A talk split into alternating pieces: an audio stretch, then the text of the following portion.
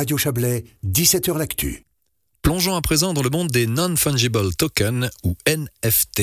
Ces jetons qui permettent de désigner une propriété numérique comme unique révolutionnent le marché de l'art. Pour tenter d'apporter un peu de lumière, Culture Vallée organise demain jeudi à Sion un débat sur la place des NFT dans le monde de l'art. Et pour en parler, nous accueillons par téléphone Jean-Pierre Pralon, directeur de Culture Vallée. Bonjour. Oui, bonsoir. Alors le moins que l'on puisse dire, c'est que les NFT ne laissent personne indifférent. Hein. Certains voient cela comme une révolution, d'autres comme une ineptie.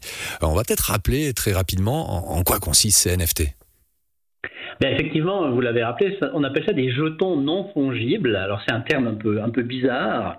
Euh, en fait, non fongible, ça veut dire quelque chose qui est unique, quelque chose qui n'est pas interchangeable si vous pensez à une œuvre d'art, si vous pensez à un film par exemple, eh bien on peut NFTiser ce genre de choses justement pour en obtenir un, certificat d'authenticité et la personne qui sera propriétaire de cette œuvre, de ce NFT, eh bien il aura la propriété exclusive de l'œuvre originale.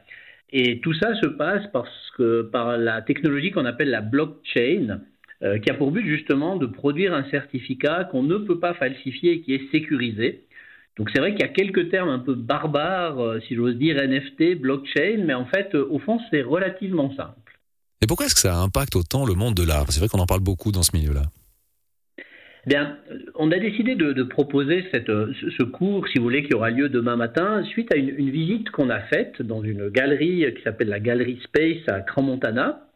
Euh, son directeur, c'est Sahalar Sana. Il viendra d'ailleurs demain, demain matin nous, nous, parler des NFT. Et on a été en équipe dans cette galerie et on s'est rendu compte d'énormément de choses parce qu'on était curieux, mais on n'en était pas du tout des spécialistes. Et donc, vous avez des NFT, donc ces certificats d'authenticité sur des œuvres qui sont là, qui sont physiques, comme euh, toute euh, œuvre dans une galerie.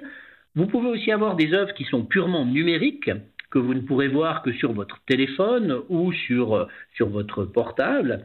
Et puis on a aussi vu des œuvres qu'on peut créer soi-même à partir de motifs que des artistes ont créés. Et on peut les acheter 10, 20, 30 francs. Donc en fait, il y a un spectre assez incroyable de possibilités avec ces, ces NFT. Euh, bien sûr, on peut en faire un business spéculatif comme avec tout, euh, mais certains artistes nous disaient, ben, dans 10 ans, il n'y aura plus que ça comme technologie sûre pour certifier euh, l'authenticité d'une œuvre. Est-ce que ça impacte la notion de créativité auprès des artistes? Est-ce que ça la stimule? Est-ce que ça la bride? Euh, Finalement, cette nouvelle façon de consommer ou de percevoir l'art, est-ce que ça, ça change la donne?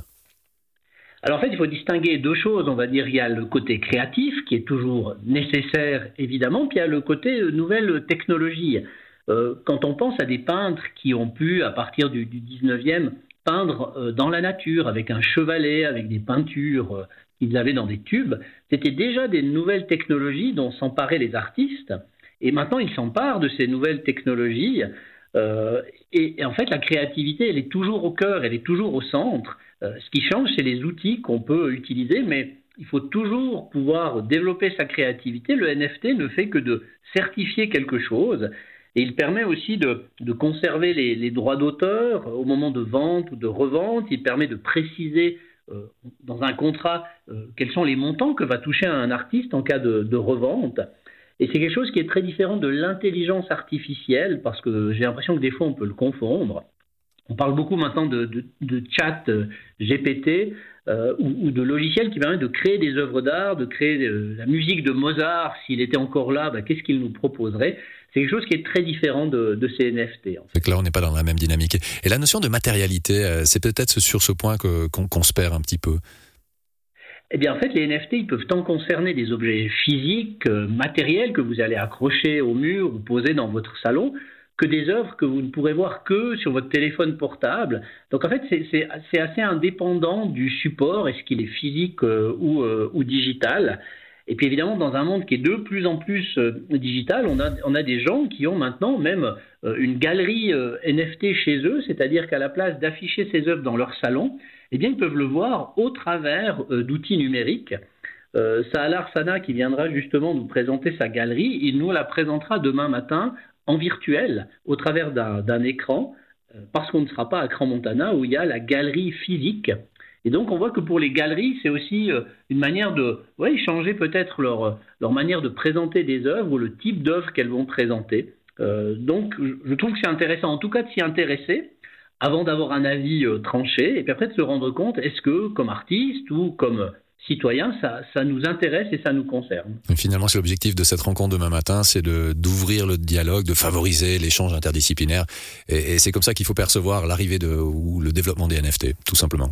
Ne pas en avoir peur, il n'y a pas de bien ou de mal, quoi, quelque part. Oui, puis il faut s'en faire une idée. On a vu quand on a publié les choses sur les réseaux, il y a évidemment des commentaires un peu étonnants parce qu'on voit que les gens ne, comprennent pas ce que c'est au fond. Euh, donc on aura euh, Saadar Sana qui viendra, on aura aussi euh, Jonas Wissen qui lui est le, fondateur de la première start-up NFT en Suisse. Et puis il nous expliquera en tant qu'artiste, en tant que designer, qu'est-ce que, que ça impacte dans, son travail. Mais en tout cas, la créativité, le travail des artistes sera toujours au centre de, de ce processus de création. Et ces moments d'échange se dérouleront donc demain jeudi, c'est à Sion, aux Arsenaux de 8h45 à midi, hein, c'est juste?